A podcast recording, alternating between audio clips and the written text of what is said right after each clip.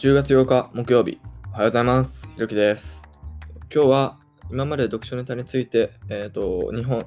2冊ぐらい、えーと話してきたのですが、今日はインプットでは終わらせない読書法ということで、えーそれについて話したいと思います。とまず、これについて話そうと思ったのは、いろいろなビジネス書が出ている中で、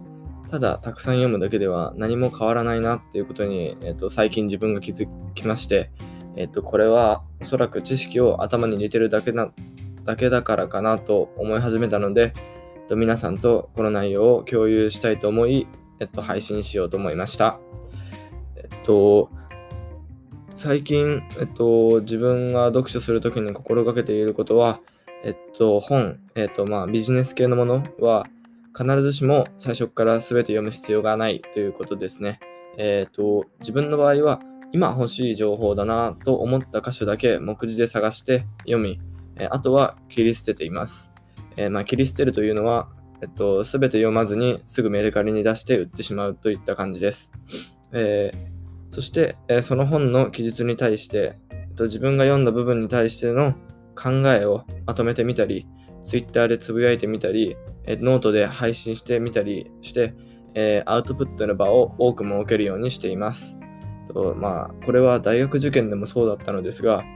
インプットする時間は、えっと、入試の結果に直結しないのと、えっと、同じように、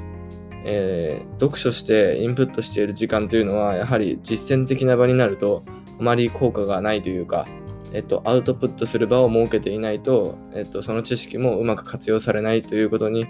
気づいたので、えー最近では本を読むときには、えー、とアウトプットをメインにすることを心がけています。えー、と今日はこんな感じで、えっとまあ、短いのですが、えー、と読書方法について、えー、とアウトプットをメインにするという、えとても重要な話をしました。えっと、僕の話に興味を持てた、また面白かったと思った人は、ぜひフォローをお願いします。えっと今日はこの辺で終わりにします。